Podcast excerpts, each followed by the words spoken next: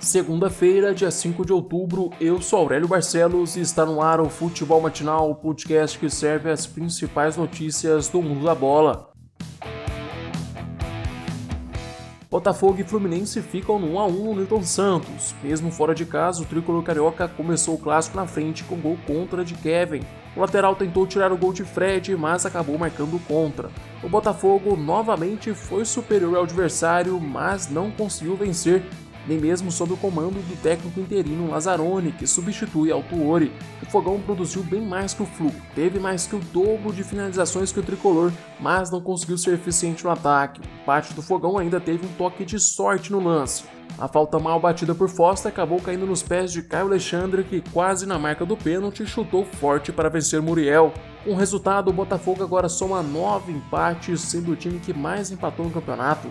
O Fogão termina a rodada na vice-lanterna com 12 pontos, já o Fluminense é o oitavo colocado com 18 pontos. Fortaleza e Atlético Goianiense também empataram neste domingo. Nenhum dos dois times conseguiram balançar as redes do Castelão. Quer dizer, o Leão até que conseguiu marcar um gol, mas o VAR anulou o lance indicando bola na mão na jogada.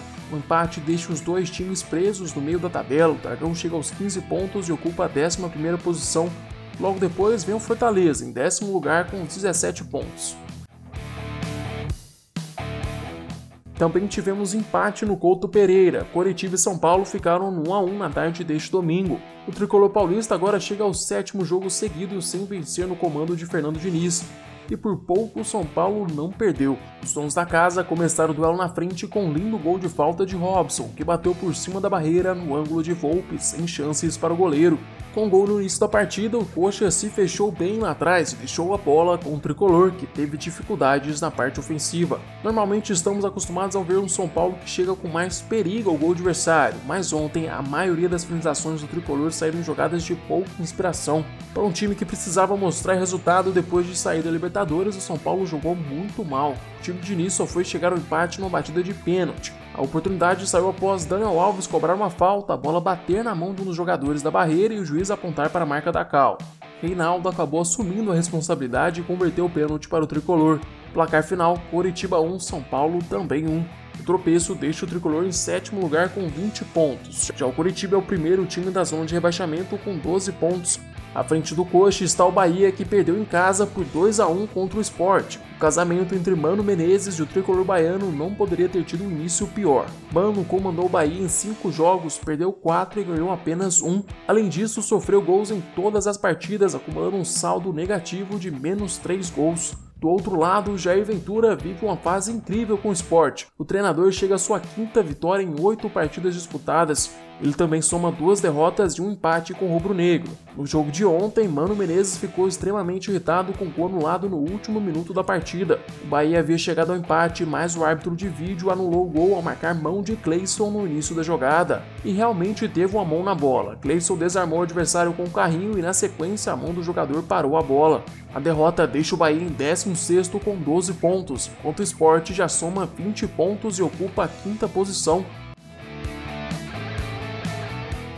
No sufoco, o Santos vence o Goiás no Serrinha. O Peixe, mesmo com a menos durante boa parte do jogo, ainda conseguiu buscar o resultado em Goiânia. Os donos da casa começaram o duelo na frente com gol de Vinícius logo aos 5 minutos de jogo, depois de um vacilo da zaga Santista. O Peixe chegou ao empate aos 19 minutos depois que Marinho converteu uma cobrança de pênalti.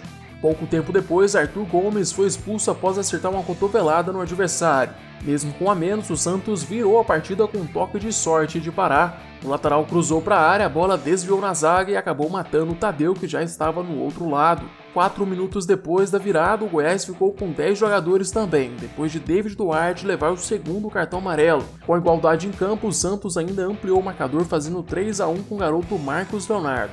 No final do jogo, Vitor Andrade, ex-Santos, fez o segundo do Goiás na partida e nos acréscimos ele chegou a empatar o duelo, mas o VAR anulou o gol marcando o um impedimento de Rafael Moura no início da jogada. A vitória deixa o Santos em sexto lugar com 20 pontos, enquanto o Goiás é o último colocado com 9 pontos mais 3 jogos a menos.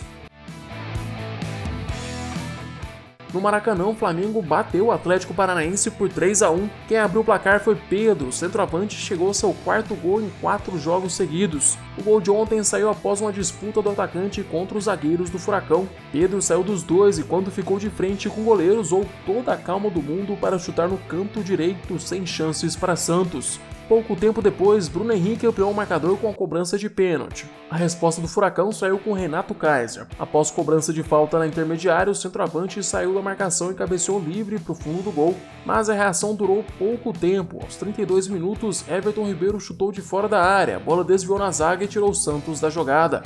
Placar final: Flamengo 3, Atlético Paranaense 1.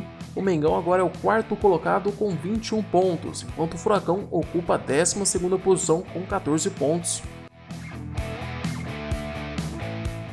O Atlético Mineiro é mais líder do que nunca. O Galo goleou o Vasco por 4 a 1 e abriu 5 pontos de diferença para o segundo colocado. O Vasco acabou abrindo o placar do jogo com um golaço de bicicleta de Benítez, mas logo depois viu o Atlético fazer 4 gols ainda no primeiro tempo. O gigante da colina ficou com a vantagem apenas por 6 minutos. Aos 14 da etapa inicial, Arana empatou o duelo. Dois minutos depois, Savarino virou a partida. Depois vieram dois pênaltis seguidos para o Galo. O primeiro foi convertido por Guga e o último por Keno. A dúvida depois dessa partida é se alguém vai conseguir parar o Atlético Mineiro neste Brasileirão. Lembrando que o Galo só tem essa competição até o fim da temporada, o que em tese facilita, já que tem mais tempo de recuperação entre as partidas. De qualquer forma, o futebol apresentado pelos mineiros tem sido bonito de se ver e tem dado resultado, que é importante. A derrota deixa o Vasco em nono lugar com 18 pontos. Chegamos ao fim deste episódio. Eu, Aurélio Barcelos, volto amanhã com mais futebol matinal para vocês. Eu te espero aqui às 6 horas da manhã. Aproveite para se inscrever no nosso canal do YouTube e seguir o podcast no Spotify. Não se esqueça de compartilhar o podcast com seus amigos e familiares. Até mais!